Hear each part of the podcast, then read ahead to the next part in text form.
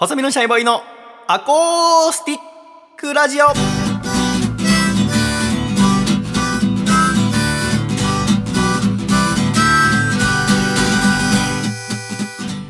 シャイ皆様ご無沙汰しております。細身のシャイボーイ佐藤孝義です。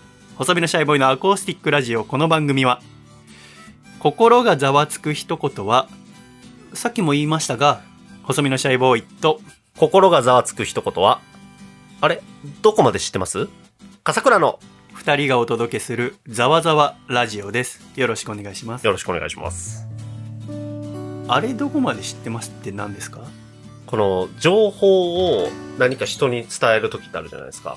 うん。どこまで知ってますかって前置きされたらめちゃくちゃ嫌な予感がするんですよ。その、例えば番組の改編期とかで、ああれ笠倉さんどこまで知ってます？で、その後って、なんかその、嫌な予感がするなっていう、この声のかけ方。なんかどこまで知ってるかとかあ。えまあ、ちょ、ちょいワクワクもあるんですけどね。その場合によっては。えそうねどこまで聞いてる？とか、どこまで知ってる？っていう、あの、う感じとか。んなんかちょっとざわざわしますね。はい。えー、それは私わかんない私はあのさっきも言いましたがつって話すときに、まあ、ラジオもそうだし、はい他の会議もそうだけど、はい別にそれを言わずにもう一回言えばいいのにと思っちゃうんだよねああ、そうですね。確かに。なんか嫌だなって思います。そうだからなんか話してはい紅茶の話して、はいまたコーヒーの話した時に、はい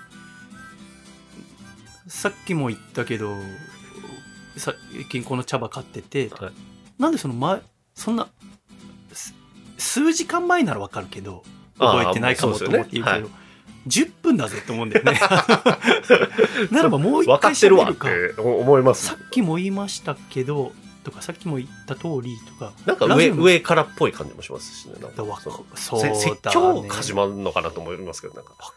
自分の頭の中で整理するためにそれを言って整えているのかもしれないけどはあるかもしれないですね。もったいないよっていつもラジオ聞いてて思うんだよねざわざわだねざわざわですよ。ざわざわレディオだあねり、ますね。そういう一言。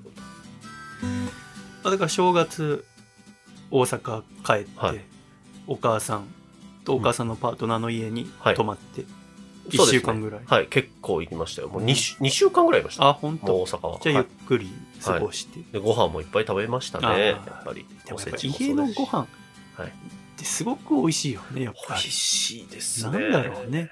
もちろん外食も美味しいんだけど、うん。やっぱり格別というか特別という本か、当にそうだよね。バランスも考えられてるし、それ以外のね、なんか、嬉しさみたいなのがありますよね。あるよね。はい。なんだか本当に男一人の正月ってのはななんか寂しいもんでね。でも浜屋とかちゃんと買うんだよね。ああ、そういうのは。行事しっちかりするんだよね、うんいや、それめちゃくちゃ大事だと思いますけどね。でも独り身で行事ちゃんとする意味がよくわかんないんだよね。なんでやねん。季節をでもちゃんと感じるとか、そう大事なんじゃないですか、やっぱ。神。様と自分を大切にしようと思ってんのかな、なんか、でもなんかそういう、なんか話をこの間、母親としました。なあ。なんか旬の時に旬のもの食べるとかうだよね。あったかいお風呂入るとかって、うん。やっぱ大事だよねっていう話をしました、電話で。大切だと思う。だから僕も、あの見たよ君の食事。あのはい。要は僕今ツイッターとかやんな今年に入ってそのはい。英語の日記もやめたから、ツイッターを一切開かなくなって、はい。でラジオの前にはい。なんかあるかなと思って、はい君のツイッターを検索して、はいじゃあ下城寺ってはい名前と思って、いや、そのもう10年ですよ。まあ細身のシャイボーイが言うこといや、じゃな本当いんだけどそうですよ。で調べ調べるの怖くてさ前、前回調べた時はあの結婚式してたから 結婚式しましたって写固真を定ツイートにしてましたからね。あーそっかれこそ。はい。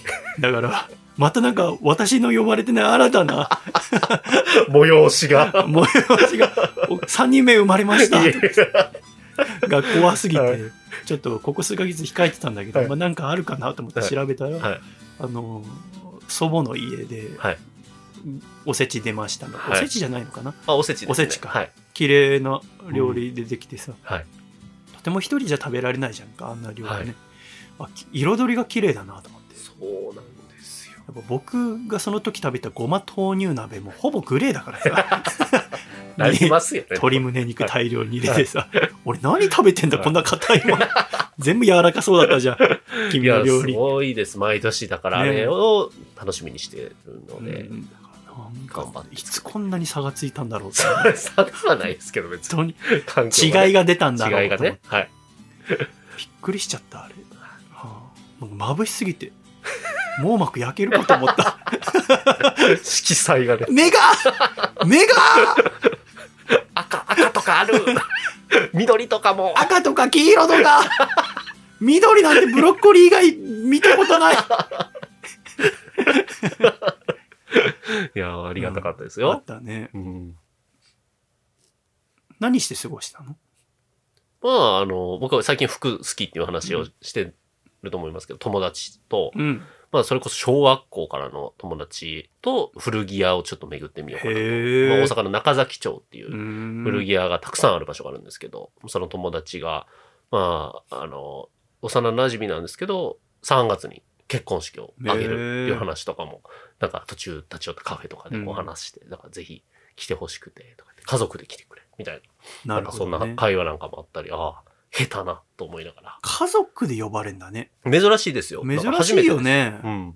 なんかまあ、幼馴染っていうのもあるし、子供が二人いるので、うん。その二人にリングガールをやってほしいって言われて、いわゆるその、教会での、うん。あの、誓いの時にう、ん。リングを、えっ、と、まあ、普通し、神父さん、えっ、と、神、神父さんってあの、教会の方の神父さんが、うん。えっ、と、渡すんですよね。うんでもそれを、こう、席側から子供がこう、二人で持ってくるっていう演出をやりたいっていうので、それ頼まれてて、うんまた3月ちょっと大阪に帰ってきますという。はい。でもさ夫婦でし結婚式出席したらまあ車代お足代は出たとしてもさあそやっぱうですね。10万ぐらいはなんやかんやでかかるじゃんか、まあ、かかるっちゃかかりますね。はい。すごい僕もさ全部収支エクセルにまとめてるからさはい見たら結婚式に過去払ったお金がこの間100万超えてさえ。25回かなんか出てえるから、うん。でもさその中で離婚した友達とかいてさあ離婚したら返してほしいよね。マジで。だってさ土曜日に時間空けてさ、昼間からさくスーツクリーニングから取ってきてさはい。ネクタイまあ YouTube 見ながら締めてさ締めらんないから、はいはいはい、そうですよね。で。なんかそのごご祝儀用にうん。銀行行って両替してもらってはいピン札はいやってとかいろいろや工っ程はかなり多いですからね、人の結婚式。なんか時には歌ってくれって言われてさ、歌うまで酒も飲めずさ緊張しながら待ってさありますよね。その催し物は僕もなんか頼まれることあるんですけど、あれ、あの、頼まれた時ってまた違いますよね。でシャイとして出会った人はさ、はその友達とかじゃなかったですかその知らない、うん。あんま会ったことのない人の宅に座ったりとかすることが多いの私はね、でなんかその場でも仕事場にたくさん喋ってさ、はシャイだっつってんのにさ たくさんバー回して「全然シャイじゃないですね」ってこうやって「頑張ってんだよ。細くないですね。本当に知らない人だ。頑張ってんだよ。それで、でも離婚されてと。で離婚して。ねあるんですね。離婚して暇になったから遊び行こうとか連絡来て行くかバカ こっちは。でもありますよね。なんかその、僕もその友人が、その別れちゃったんですけど、うんその時に VTR、企画の VTR をやってくれ。あで、なんか今っぽい感じにしたかったんで、YouTuber 風の感じで過去のその友人をちょっといじりながら振り返っていくみたいな、うん。笑える感じのにしたんですけど、なんか、したのになぁみたいな。なんか、あの VTR ってどうなったんだろう。そういうの作った、はあー友達がお別れした、そうなんですよ。あの DVD とかはどっちが持っていったのかな。なんかそういうのなんかなんか思っちゃいました、DVD なんだまだそので、渡すじゃないですか。やっぱ完成品というか。そうかそうか。確かに写真とかってどうすんだろうね。そうなんですよ。ね。どうするんだろうっていろいろ思っちゃいました。思うよね。でもなんかその友人もなんか再婚するみたいな話の報告があったんで、よかったなと思いながら、あの、聞いてましたけど。はいあるんだよね。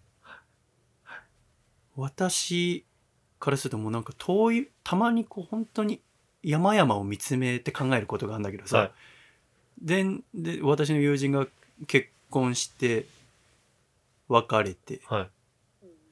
その後誰かとまた付き合って結婚する間に自分は常に一人で居続けてるわけじゃん。ああ。何してたっけな。ずっとラジオ作ってたなと間っていう。はい。ラジオだけがどんどんできてく。週に ラ1ジオ本だけができていく。はい。溜まってって、はい。260本ぐらいではいラジオだけできてる。来年のうちには多分400回に行く。300回か300回に行くはずなんだよね。怪我とかしなければ。経てラジオだけができていく。ラジオだけが手元に。で、お正月一人で鍋食べ、グレーの鍋食べ。グレーの？はい。いろんな人生があるよね。はい本当にそう。はい。だけどさ、その、お店出すあことになってさ。だから、まあ、10年やって新しい仕事をしてみようと思ってたから、収録前にもちょっと喋ったけど、人のためのしオーダーメイドのラジオを作る事業も始めようと思ってるんだ。はい。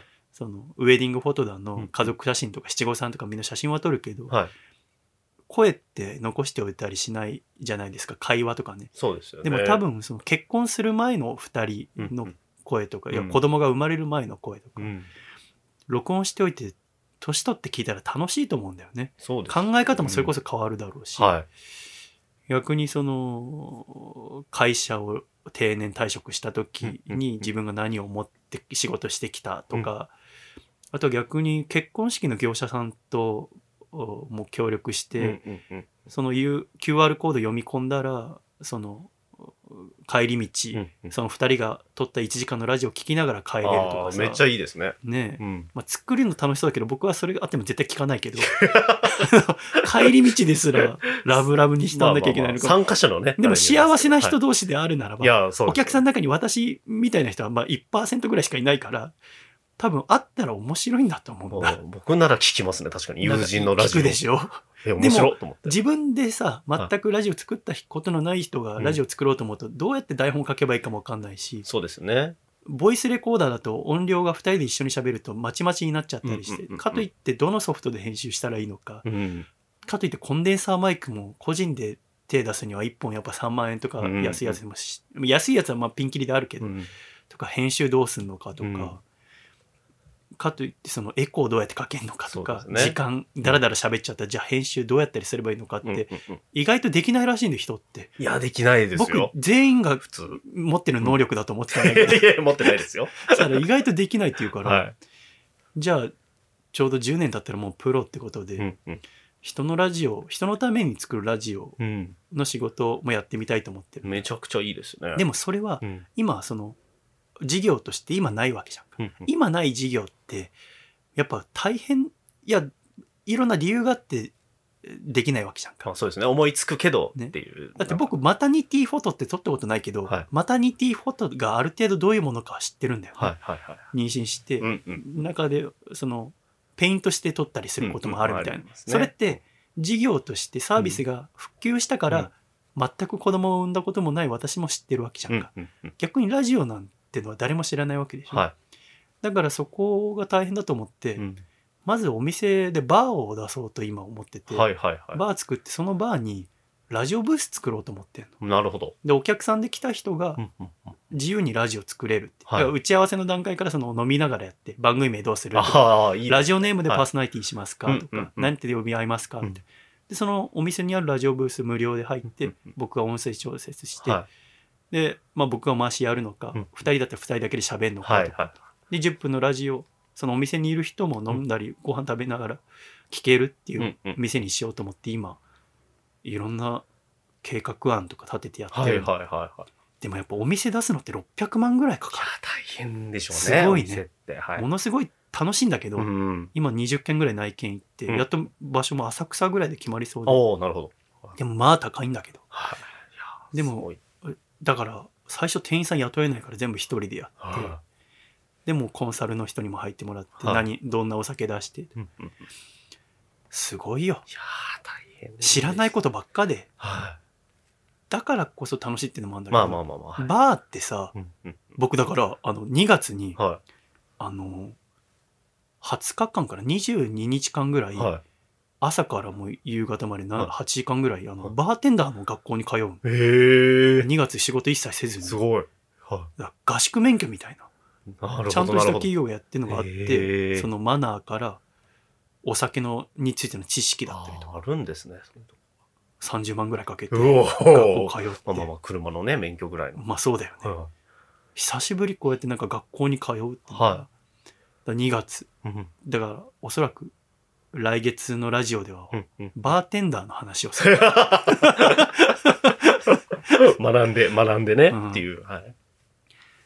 バーテンダーって、はい数ある職業の中でもコミュニケーション能力が最も必要とするっていう人もいるぐらいのはい職業なんだって。なるほど。だからバーテンダーができれば、はい。だから14歳の時に自分のことシャイって言ってた自分がラジオ通して変われたことにもなるなと思いなるほど。つつ、証明されると。最後のチャレンジだなと思って、ラジオ10年目にして、はい。バーテンになれるっバーテン。ていうのと、経経営者としてもそうだし、んんんあとラジオブースの内装のデザインとかも今してて。で、だから、そのラジオをやった人にチラシ渡したりして、はい。オーダーメイドで作ってみたい方は、これをもっとうんうんうんちゃんと一つ一つ音声調節したりとかできますよって、だから無料で試しながら、なるほど、なるほど。ちゃんと撮りたかったら、そのオーダーメイドでうんうんうん別日でやりますよっていう、そっちの事業にも広げて広げていきたいと思いういですね。いうことになるみたいだよ。ないやな、本はい。当に。商売始める動き始めてますね。うんもうヘトヘトだけど楽しいんだよね。うん。でもさ、あの、内見、そういう居抜きのお店の内見とかって行ったことある？ないか？はい。僕も初めてでさ、はい知らないことばっかで。うん。このお店はあのスケあ、この物件スケルトンなので、いろいろ好きにやっていただけます。はい。スケルスケルトン。はい。たまごっちでしか聞いたことない。あの、彼青い、もしくはゲームボーイのね。そう、ゲームアドバンスの 流行った時期ありましたけど。はいスケルトンって何だと思う？えーどういう、なんか、な、え、でも普通、もうめ、もう一言目には出るような言葉なんだ。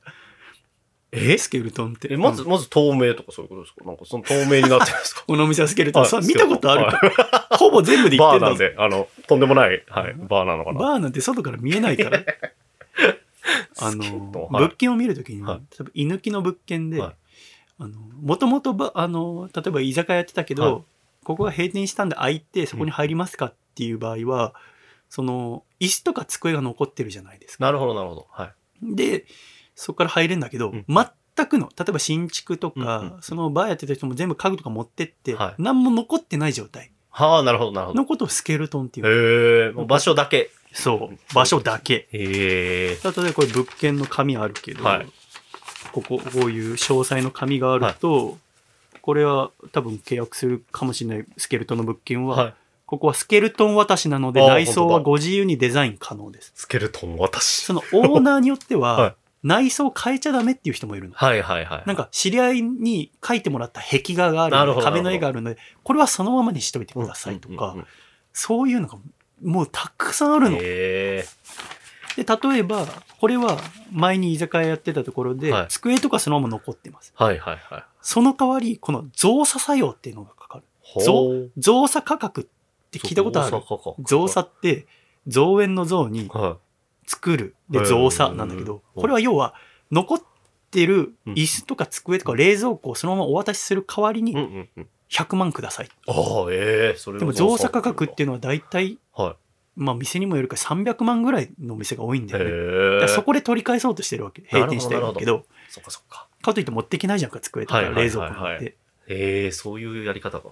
で、最初はだから居抜きが楽だから造作価格とか払った方がいいと思ってたんだけど、、はいろんなその内装業者さんとかと話すうちに、そんなにそのスケルトンから一から作っても、手間はかかるけど、お金は変わんないなってなって。ならば、やっぱり、もともとお店があると、その前のお店の方のこだわりがやっぱ感じられるから、それなら一からやった方がいいかと思って、うん今スケルトンで見てうん。るんだよおースケルトン。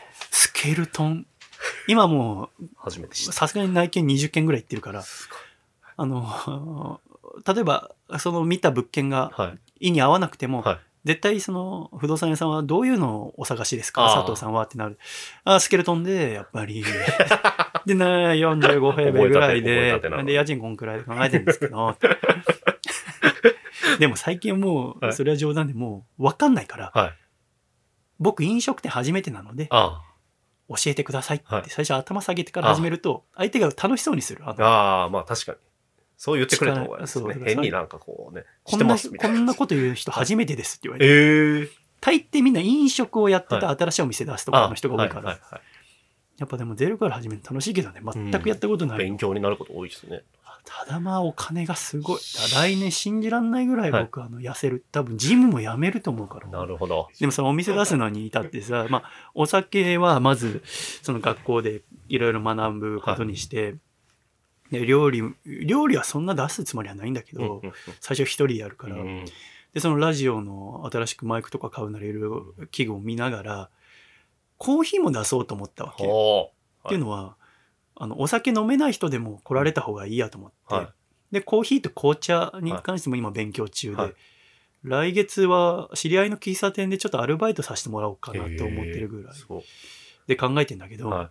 笠倉くんはコーヒーが好きじゃないですか。好きですよ。はい。どんなコーヒーが好きですか？何がきっかけでコーヒー好きになったんですか？あきっかけなんだろう。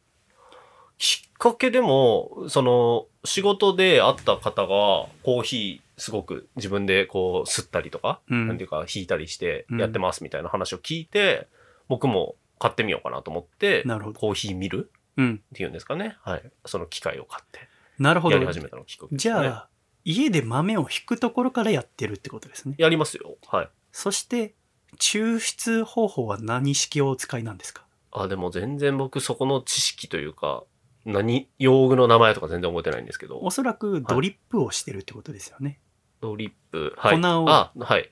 ドリップしてますィルターを通して、ゆっくりお湯を注いでしポタポタ垂うちらして。のやつはフィルターじゃなくてスステンレスの。紙フィルターじゃない方で、なんかそこだけの謎に、あの、買ったものがそれだったんで、でもそのドリップするにはい。当たっても、そのはいフィルター一つかいろんな違いを出すことができて、それが味にも変わっていくので、コーヒーってのは面白いらしいですね。すごい細かいね。工程というか、工程で変わっていくらしいですよ。僕みたいにずっとインスタントばっか飲んでた人間からすると、それが逆に怖くて、はい。分からなくて、ああ、はい。だからいろんなコーヒー屋さんをネットで調べてはい行ったりするんだけど、うんうん豆もとにかくたくさんあって、多いですよ。はい。で、カルディで君、ね、買ってるって言ったら、カルディにも行ってみたんだけど、うんカルディでさえ何を書いてるのか全然分からなくて。もう諦めたくなるぐらい、無理って言いたくなるぐらい、はい。何を言ってるのかよく分かんなかったんですね。はい。そこで、ちょっとその、喫茶店でバイトする前に、はい。ある程度勉強しておこうと思って、はい。本を買って読んでみたんです。はいで、読んでいくうちに少しずつ、そのコーヒーというものが何か、うんうんうん。まず、お店に行っても怖くないところまで今慣れたんです。だからコーヒーに対して恐怖感を持ってる人がどれくらいいるかわからないけれども、もう怖がらなくていいよ。大丈夫。シャイがいるよ。はい。っていう話をしたいと思うんですけどね。はいはいでも今週はもう時間がいっぱいなので、来週ということになりますね。あと3分ぐらいでなんかおは一つ小話いただけますか？初めての。えーと、あの、スラムダンクを、嘘嘘ゆっくりで大丈夫で。でも全部読みましたよ。何？漫画、スラムダンク漫画全巻読みましたよ。やめてくださいって言いましたよね。入ってこないでください。映画も見ましたよ。以上です。でもさ、その、はいね、はいあの、私がスラムダンク、スラムダンクが初めて、生まれて初めてちゃんと読んだ漫画で、はい。小学生の時に。はい。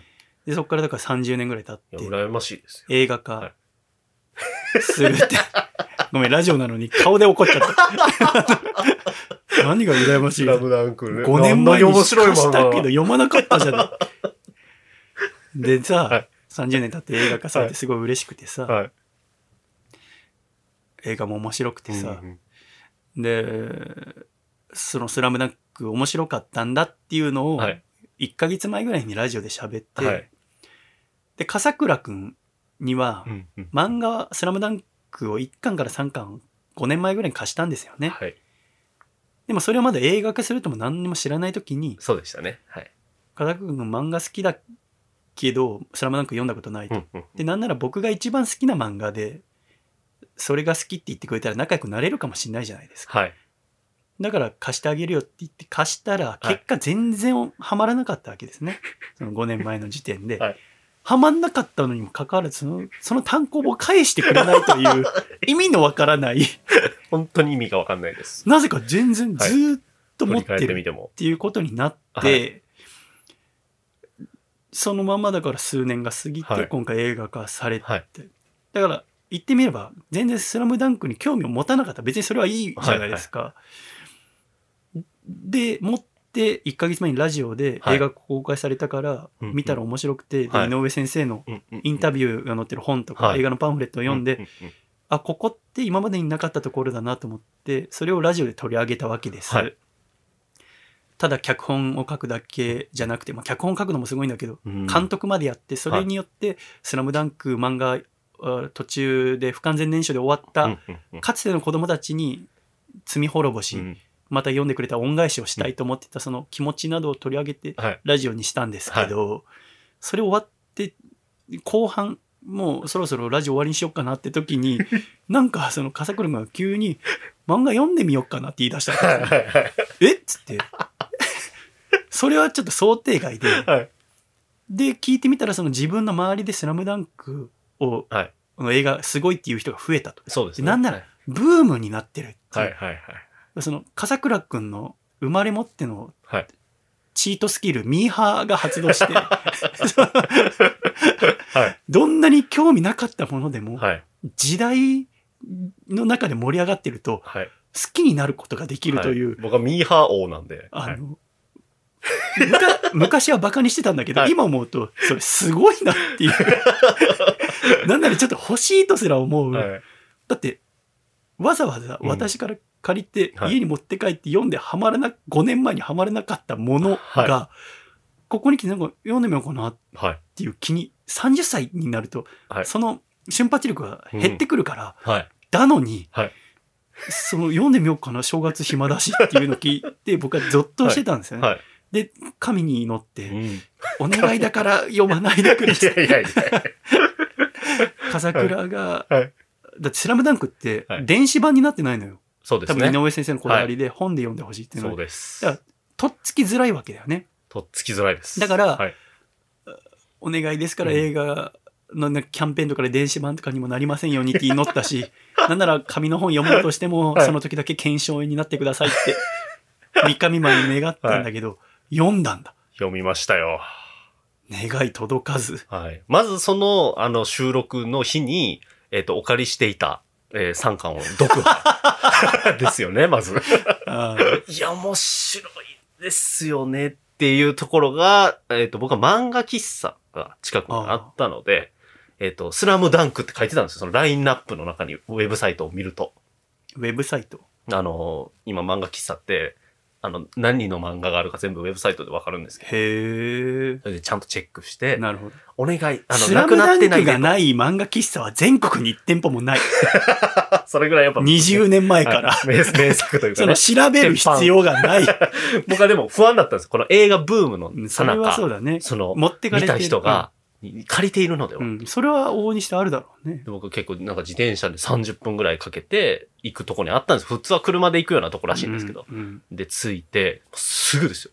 ス、スって探してあのうん本棚の。うんそしたら、全部あったんですよ。ああ、そうなんだ。やったーと思って、新装版？古いやつ？あの古いやつなんですよ。当時の。31巻までのはい。ジャンプのコミックスのやつで、めちゃくちゃテンションが上がって、うんで、その何冊までっていうそこは制限がなかったんで、あブースに持ってっていうはいのが。とんでもない量のガバって取ってブースに持って行って、全部？えっと半分なあので、15冊ぐらい。はい。う 一気持って行って、両南戦が終わってからはい18冊、もう全国大会に行く前、次の両南戦ぐらいまで。そうです。ね。ぐらいまで、魚住とか思いながら、過去のコンプレックスを武器にとか思いながら、魚住のあの、あの、プレスをしてさ、はいファールもう4つもらって、はいはいあと1個もらったら退場なのに、はい。その魚住が、はい。あの、審判にここまでファールしても平気っていう線引きをする、あのシーンまで。痺れましたよ。そんなやり方がとか。魚住一回監督にね、引っ込められて、その、ビッグジュン出てくるね、うんビッグジュンのあの話とかで、なんかもう、今連載してる。る。必死にめくってめくって、っ あてもう体験をして、で、ほかほかの状態で映画も見に行かせていただきまして。あ漫画は2022年中に見たの？それでも新年になっあて、くえっと、開けてからでした開ね。けてから。だから3巻、お借りしていたものだけ年内にちょっと読ませていただいて。で、開けて、うん東京帰ってきてから、もう駆け抜けました。ああそういうことか短期で。まあ、あれでもガッて読んでも面白いですね。その、連載ペースとかも、じゃなくて、ガッて一気に読むとより、なんか僕は没入感があったんいやで。「スラムダンクをどう読んだら面白いなんてもう 25年前の先人たちが言ってることだから何を今発見したみたいな。私ですらそんな偉そうに言えないって。いやーはい。もうとにかく良かったです。映画も。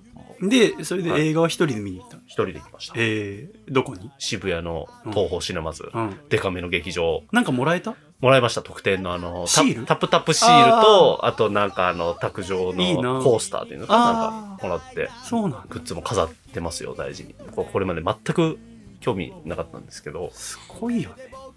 あの恥ずかしいっていう感覚は。一切ないですね。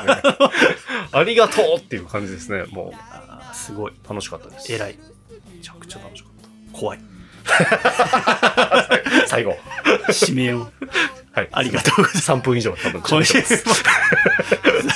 偉いすごい怖いい。